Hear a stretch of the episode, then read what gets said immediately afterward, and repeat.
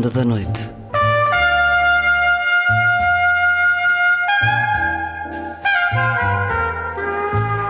Com Luís Caetano.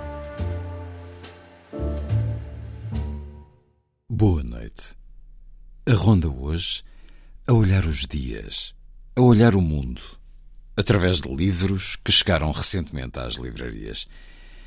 E por entre as leituras, a melhor música e música nova também.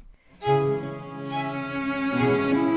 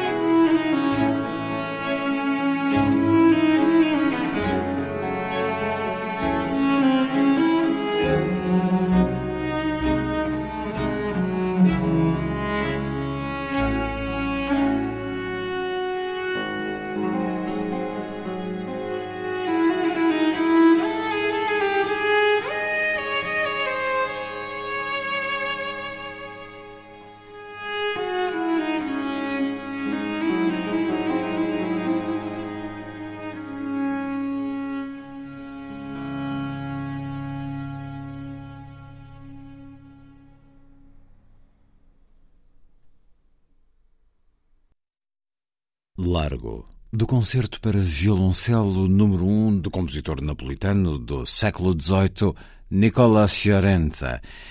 Interpretações da violoncelista francesa Ophélie Gaillard com a Pulcinella Orchestra.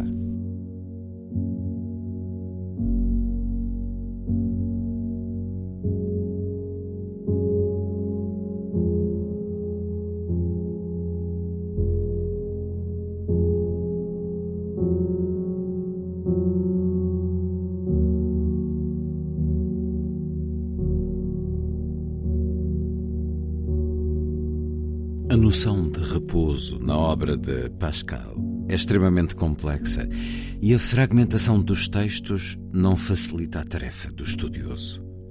Segundo o autor dos Pensamentos, nada é mais insuportável ao homem do que estar em pleno repouso, sem paixões, sem afazeres, sem divertimento, sem aplicação. Pascal explica esta afirmação categórica. O homem sente então o seu nada o seu abandono, a sua insuficiência, a sua dependência, a sua impotência, o seu vazio. Em seguida, enumera o rol de tormentos a que está exposto o homem em pleno repouso. Brotará do mais fundo do seu coração e da sua alma o tédio, a escuridão, a tristeza, a mágoa, o despeito, o desespero. O tédio não deixará de sair do fundo do seu coração, onde tem as suas raízes naturais, e encher o espírito com o seu veneno. Ameaçado pelo tédio, resultado do pleno repouso, o homem tenta evitá-lo a todo custo através do divertimento. Quer dizer, através do movimento, da distração, da agitação, do tumulto, do bulício ou do jogo, que o ajudam a não pensar na sua miserável condição. Seja qual for o seu estado, a falta de divertimento torna o homem infeliz. O mesmo sucede quando enfrenta a solidão. Em suma, tem de sair e mendigar o tumulto para pensar em si próprio. Aos seus olhos não há alegria sem divertimento. Com divertimento não há tristeza. Ora, assegura Pascal, o repouso rejeitado é paradoxalmente desejado, sinceramente, do fundo da sua alma. Um instinto secreto impele o homem ao repouso enquanto permanece na ignorância de si mesmo. Pascal declara: toda a infelicidade dos homens provém de uma só coisa, que é não saberem ficar em repouso num quarto. O conceito de repouso não cessou de evoluir ao longo dos séculos. A partir do advento do cristianismo, trata-se essencialmente de repouso eterno. O crente buscava principalmente a salvação e o requiem aeternam que lhe estava associado. A sua relação com a fadiga não era tida em conta. Na terra, a quietude e o repouso em Deus são exaltados pelos místicos. A partir da Idade Média, aquele que ao longo da vida permanece ocioso e não se esforça por elevar a sua alma, vê-se ameaçado pelo pecado. Para os moralistas do século XVI até ao século XVIII, o antônimo de repouso não é fadiga, mas agitação. Permanecer em repouso significa essencialmente estar longe da agitação e, no final da vida, projetar, organizar uma reforma repousante. Os trabalhadores da terra, pelo seu lado, seguem nas suas atividades os ritmos da natureza. O chamado repouso dominical, herança do Sabat bíblico, decretado pelos concílios, em particular pelo Concílio de Trento, representa, antes de mais, um tempo inteiramente consagrado a Deus. No século XVIII, as táticas pastorais de repouso apuram-se. A emergência do sentimento de si enriquece os momentos de repouso que anteriormente eram dedicados à meditação. Assiste-se então ao despontar da importância terapêutica do repouso. Todos os tipos de cura são acompanhados de repouso.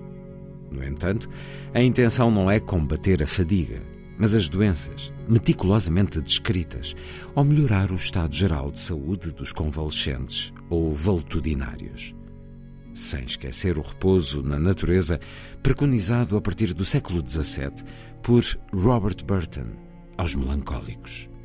Paralelamente, o repouso na natureza é exaltado no Renascimento pelos escritores que exaltam o idílio clássico as bucólicas de Virgílio ou os sonetos de Petrarca, enquanto se aguarda que Rousseau relate as novas formas de repouso, fruto das suas excursões e dos seus passeios de caminhante solitário.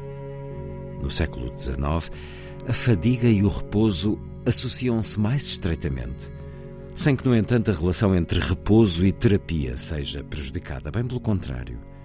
O repouso passa então a integrar a lista das principais reivindicações no seio das escolas e das fábricas. Torna-se um objetivo político e é alvo de uma série de leis no Ocidente. Durante o século XX, a necessidade de repouso muda lentamente de natureza. A fadiga intelectual tende a monopolizar a sua premência. Hoje, já não se fala de repouso, mas de momentos de relaxamento o que equivale a dizer que a fadiga é entendida como uma tensão, um mal-estar. Por exemplo, o burnout. O grande século de repouso culmina e acaba nos últimos anos da década de 1950. É a década do Sea, Sex and Sun, da conquista das férias pagas, do triunfo do flirt, outro símbolo daquele tempo que impunha uma forma mais prazerosa do desejo e da relação sexual, nascida a bordo dos transatlânticos e das cidades costeiras no final do século XIX. Nessa altura, as experiências amorosas dos jovens ainda não exibiam as formas impetuosas que surgiram a partir dos anos 60. Depois, o grande século do repouso foi se esbatendo de diversas formas. O lazer substitui o repouso, ocupa o tempo deste e invade-lhe o espaço.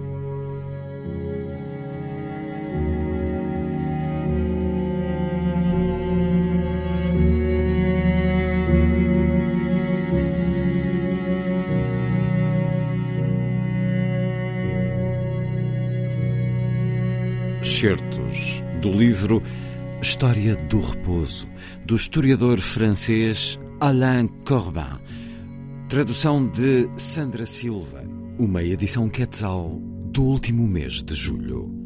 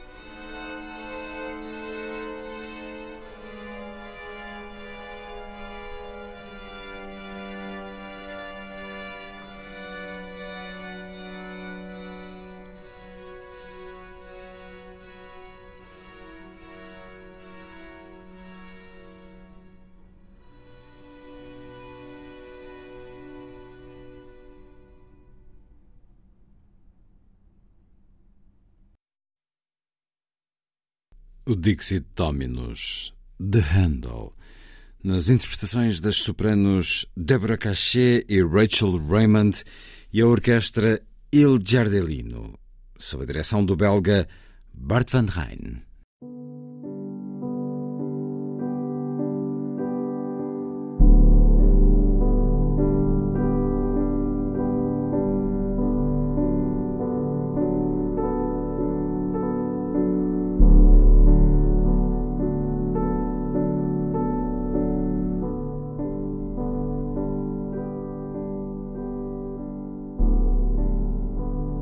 Cientistas são frequentemente, com demasiada frequência, obrigados a justificar as suas investigações, demonstrando as suas aplicações práticas.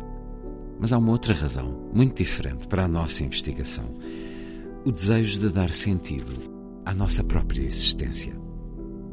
Todos temos a nossa própria abordagem para dar sentido às nossas existências.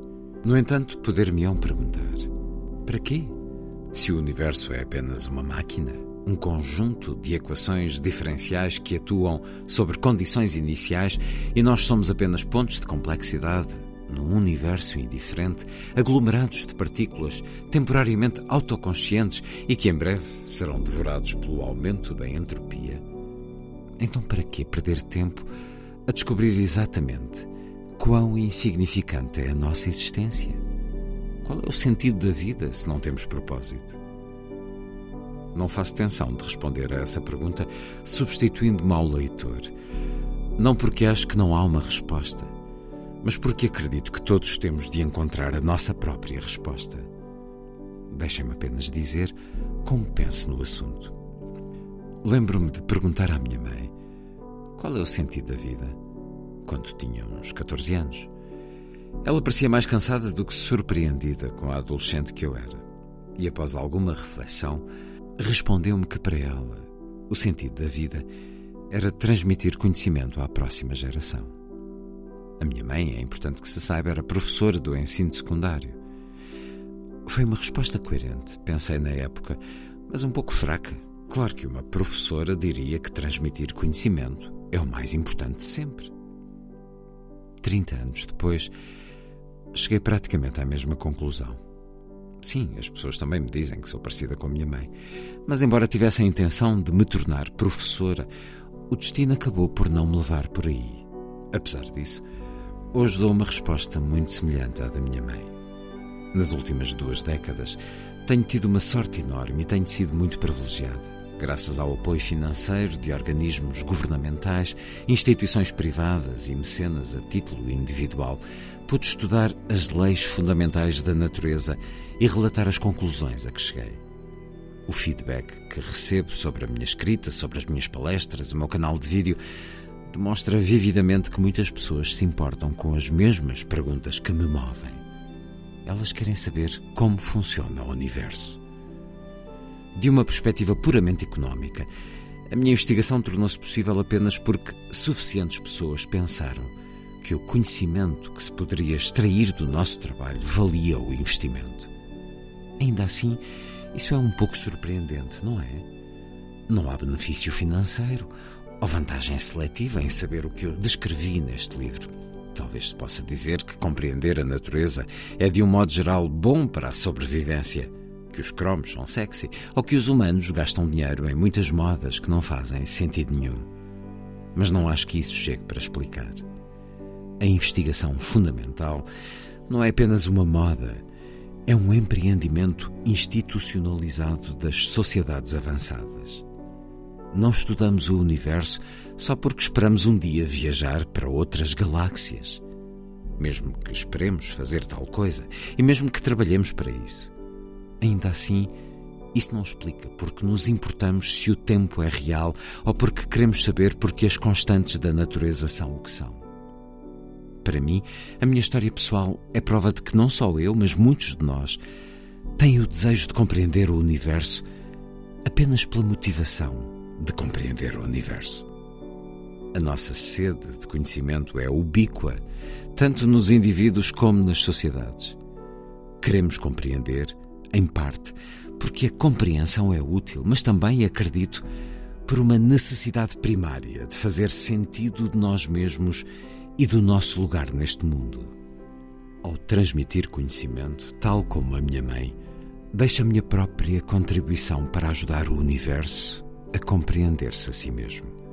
Portanto, sim, somos uns sacos de átomos rastejando sobre um ponto azul pálido no braço espiral externo de uma galáxia notavelmente pouco digna de nota. E ainda assim, somos muito mais do que isso.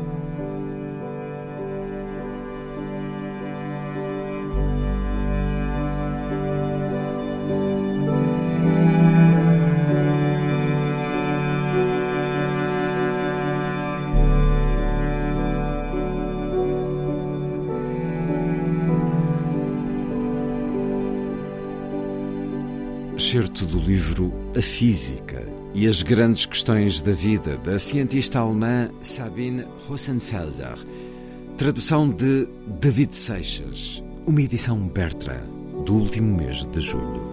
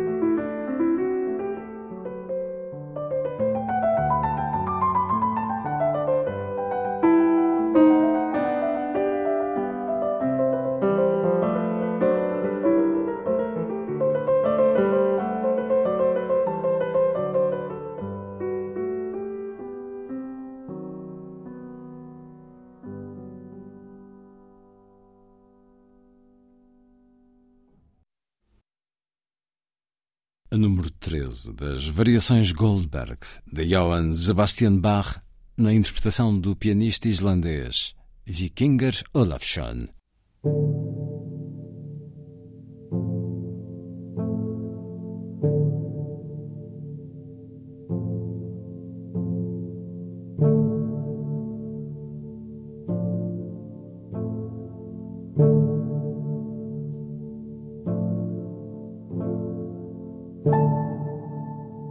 Recentemente vi um filme que se chama As Pequenas Margaridas e que conta a história de duas raparigas maravilhosamente ignóbeis, bem orgulhosas da sua querida estreiteza de espírito, destruindo alegremente e de bom humor tudo o que ultrapassa os seus próprios horizontes. Parecia-me ver ali uma alegoria de um vandalismo de grande alcance e de uma enorme atualidade. Quem é um vândalo? Não, não é de todo o camponês analfabeto que, num acesso de cólera, pega fogo à casa do rico proprietário terratenente. Os vândalos, com quem me cruzo, são os letrados contentes consigo próprios.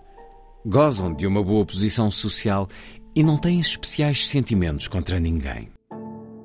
O vandalismo é a orgulhosa estreiteza de espírito que se satisfaz consigo própria e está pronta a todo momento a reclamar os seus direitos. Esta orgulhosa estreiteza de espírito acredita que o poder de adaptar o mundo à sua imagem faz parte dos seus direitos inalienáveis e, como o mundo é maioritariamente composto por tudo o que a ultrapassa, adapta o mundo à sua imagem, destruindo-o. É assim que um adolescente decapita uma estátua num parque, porque uma estátua ultrapassa despoduradamente a sua essência humana. E como cada ato de autoafirmação traz satisfação aos homens, falo com júbilo. Os homens que não vivem, senão o seu presente descontextualizado, que ignoram a continuidade histórica e que têm falta de cultura, são capazes de transformar a sua pátria num deserto sem história, sem memória, sem ecos e isento de qualquer beleza.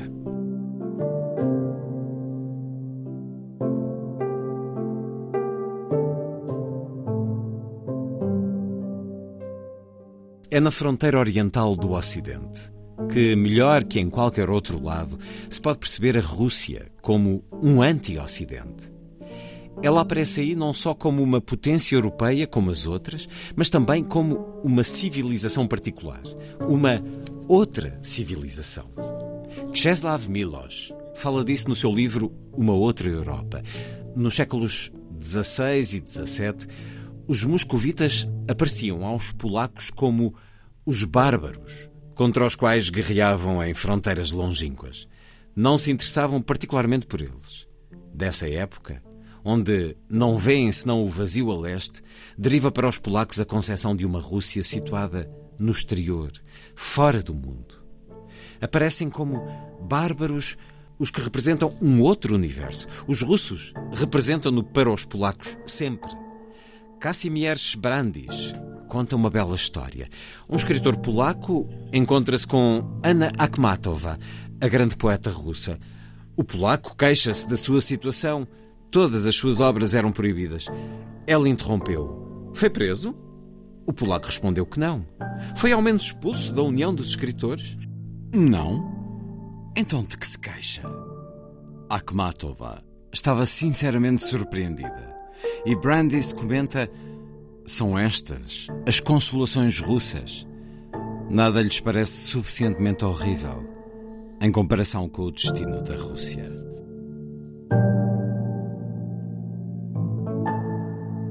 Certos do livro Um Ocidente Sequestrado ou a Tragédia da Europa Central.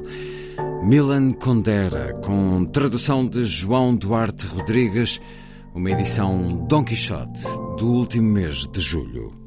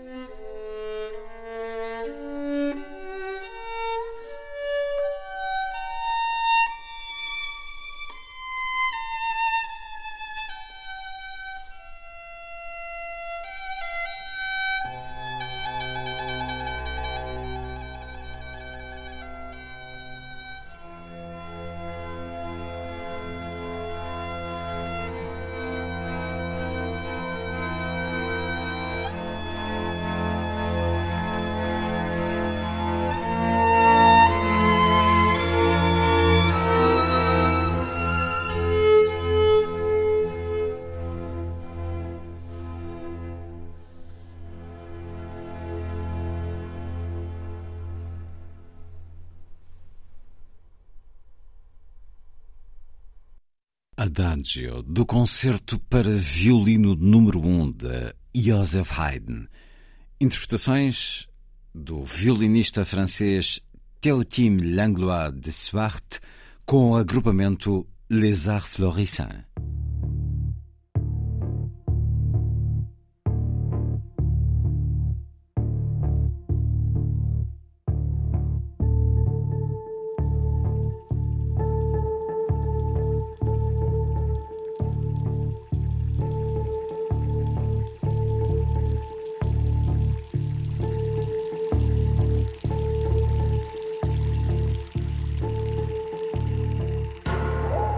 Hoje procurei a palavra justice na internet e o primeiro resultado foi uma linha de roupa para pré-adolescentes. Pouco depois surgiu Justice, uma banda alt synth. Mais abaixo, deparo com uma definição: a preservação ou administração do que é justo ou essencialmente equitativo.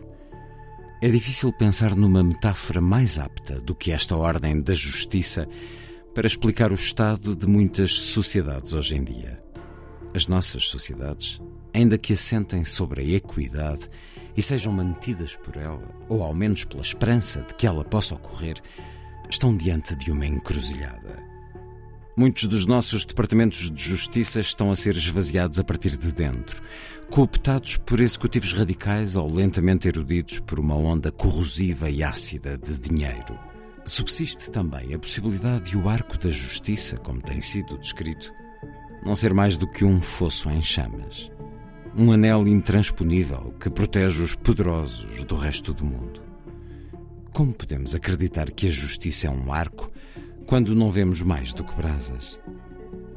A destruição casual de corpos pelo braço da lei torna credível a ideia de que o sistema judicial foi porventura constituído para manter a injustiça, ao invés de a processar ou corrigir. Quantos criminosos ricos recebem palmadinhas na mão, enquanto outros, desprovidos de meios, vão presos? Rapazes alvejados simplesmente por estarem em grupo numa rua. Raparigas violadas em autocarros por estarem sozinhas.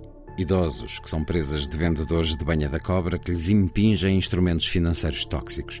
Parques públicos que são abertos como ovos raros de avestruz e consumidos apenas por pouquíssimas pessoas, como se o ambiente fosse um recurso inexplorado.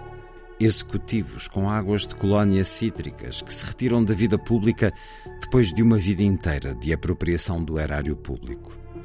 A sede de sangue dos assassinos a tentar saciar-se em conflitos por todo o mundo vemo-la em tempo real. É forte a apatia que estas chaminés de injustiça podem produzir. Pode dar-te a sensação de que a lei é uma arma que muitas pessoas aprendem a usar para ferir outras. A história, contudo, oferece outra narrativa. Por cada advogado que enche os bolsos com os lucros da extorsão legal, dúzias e dúzias de outros vivem de bolsos vazios para poderem ajudar os mais vulneráveis. Temos de recordar que o poder é um valor neutro. No presente estado de coisas, vemos espetáculo após espetáculo de abusos de poder, muitos deles exibidos com o intuito de nos controlar. Parte desse tipo de poder consiste na sua capacidade de projeção. Ao mesmo tempo, o poder também se expressa na capacidade de dar, de amar, de oferecer voluntariamente os nossos serviços, de ouvir, de advogar em prol dos outros e de lutar contra a injustiça. Estes são os tipos de poder que partem do povo e ascendem, aqueles que podem mudar um sistema judicial. O poder não é apenas uma força avassaladora. O poder pode ser o esforço lento e sustentado de empurrar um tremendo rochedo, escarpa acima, até que de repente a subida íngreme chega ao fim. O poder pode referir-se à capacidade de definir a luta como tendo sentido. Para viver na cultura moderna, que está simultaneamente a ser ela mesma e a ver-se a si mesma, precisamos daquilo a que o poeta John Keats chamou capacidade negativa. A capacidade de manter duas ideias contraditórias na nossa mente, sem procurar factos nem razões. Somos repulsivos e, no entanto, temos a beleza. Conseguimos produzir bondade e, no entanto, os nossos sistemas de vida podem tornar-se fábricas de sofrimento. Há pessoas que estudam direito para defenderem crianças migrantes que perderam os pais, crianças que muitas das nossas sociedades estão a tentar deportar. Há também aqueles que estudam direito para manter o seu estatuto ou para ascender a uma classe cujas botas pisam as gargantas dessas mesmas crianças. Como viver com esta contradição? Precisamos de conseguir acreditar que as nossas sociedades podem ser justas, mesmo quando produzem imensas injustiças.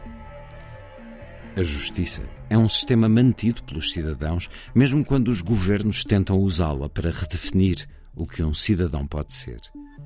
É por isso que temos de nos envolver. A justiça depende de posições opostas. No âmbito da ação política, eu muito rapidamente se torna nós. A justiça talvez não seja cega, talvez dê demasiada atenção ao recheio da carteira de cada um, mas respeita a força cinética. Enquanto cidadãos, podemos fazer justiça fora do sistema judicial, unindo-nos, mobilizando-nos e criando grupos que, por causa da nossa dimensão, ironicamente reforçam o valor do que é pequeno, do indivíduo. É aqui que reside a contradição que alimenta os nossos sistemas judiciais. Apenas reconhecendo a nossa vulnerabilidade à justiça, poderemos levá-la a funcionar em nosso nome.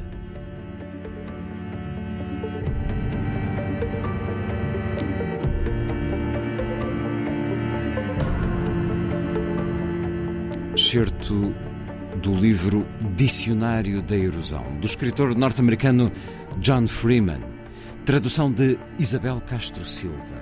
Uma edição Tinta da China de 2022.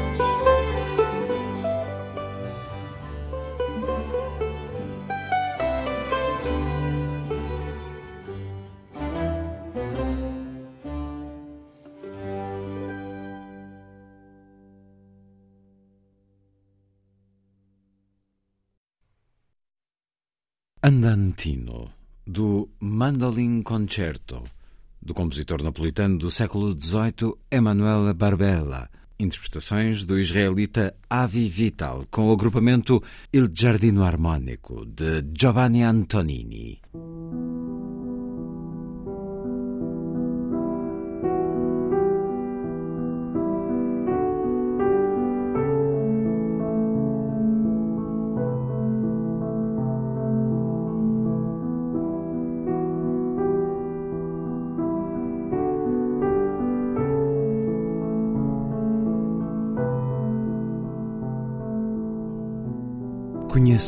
Escritor que, depois de lutar em vão durante semanas para encontrar assunto adequado, teve finalmente a divertida ideia de empreender uma viagem de descoberta debaixo da sua própria cama. No entanto, o resultado dessa temerária e perigosa expedição foi, como lhe poderia dizer de antemão qualquer pessoa que o estivesse a observar, igual a zero. Desiludido e desencorajado, o aventureiro teve de se levantar do chão em que se tinha prostrado, lamentando-se vigorosamente por não ter descoberto uma matéria de escrita minimamente significativa e interessante. Por amor de Deus, o que devo fazer agora? E com que é que eu ganharei o meu pobre escasso pão do dia a dia no futuro? indagou ele, acometido de preocupação e inquietude. Enquanto cismava para cá e para lá, tentando encontrar uma saída para as trevas espirituais que o cercavam de todos os lados, topou de repente, perto do seu nariz, com um espetáculo tão singular e tão cativante como nunca esperaria encontrar na sua vida. Na parede cinzenta, preta e bolorenta, sobressaía um velho prego enferrujado, do qual pendia um guarda-chuva. Mas o que vejo eu? exclamou o extasiado escritor em alto e bom som. Isto é realmente incrível. Pela imortalidade da minha alma, encontrei o mais profundo e belo tema. Sem ter tempo para refletir, nem sequer para coçar a cabeça, algo que tanto apreciava fazer antes de se entregar ao trabalho, dirigiu-se à escrivaninha, sentou-se e, tomando a pena com fervor, escreveu apressadamente o seguinte: Eu vi algo inaudito, algo glorioso à sua maneira. Não precisei de procurar longe. A peça estava bem perto. Estava eu consumido em pensamentos no meu quarto. De repente, vi algo cansado da vida a pender de algo extenuado de viver. Era um velho e cansado prego, quase caindo do seu buraco, que já não o segurava convenientemente, e do qual pendia um guarda-chuva quase tão velho e desgastado. Ver como algo velho e amargurado se agarrava a outra coisa igualmente velha e amargurada. Ver e observar como algo caduco pendia de outra coisa igualmente decrépita. Era como ver dois mendigos abraçando-se num deserto frio e desesperado, prontos para morrer a qualquer instante, nos braços apertados um do outro. Ver como um fraco, na sua fraqueza, ainda logra amparar um outro fraco antes de ele próprio sucumbir inteiramente à impotência e como um miserável na sua lastimável miséria oferece um ínfimo apoio, pelo menos até que se deteriore completamente. Eis o que me comove e abala profundamente. E não hesitei em anotá-lo aqui. O escritor deteve-se. Enquanto escrevia, a sua mão enregelou-se de frio, pois não tinha dinheiro suficiente para aquecer o seu quarto. Lá fora, nas ruas da capital, graçava um vento glacial de dezembro. O nosso escritor contemplou longamente, de forma mecânica, aquilo que escrevera. Apoiou a cabeça nas mãos e suspirou.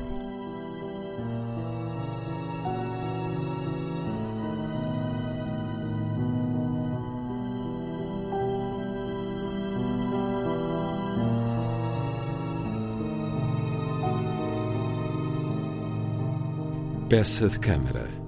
Um dos textos que encontramos no livro Cinza, Agulha, Lápis e Fosforositos e outros brevíssimos textos sobre quase nada. Livro do escritor suíço Robert Walser. Seleção, tradução e prefácio de Ricardo Gil Soeiro. Uma edição Assírio e Alvim, do último mês de março.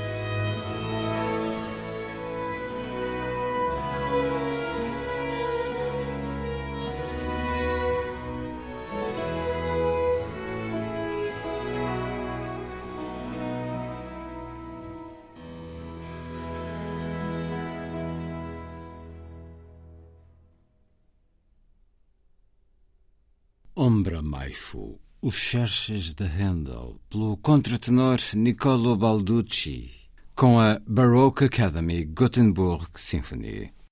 A ronda hoje, a olhar os dias, a olhar o mundo, através de livros publicados recentemente e com música nova também.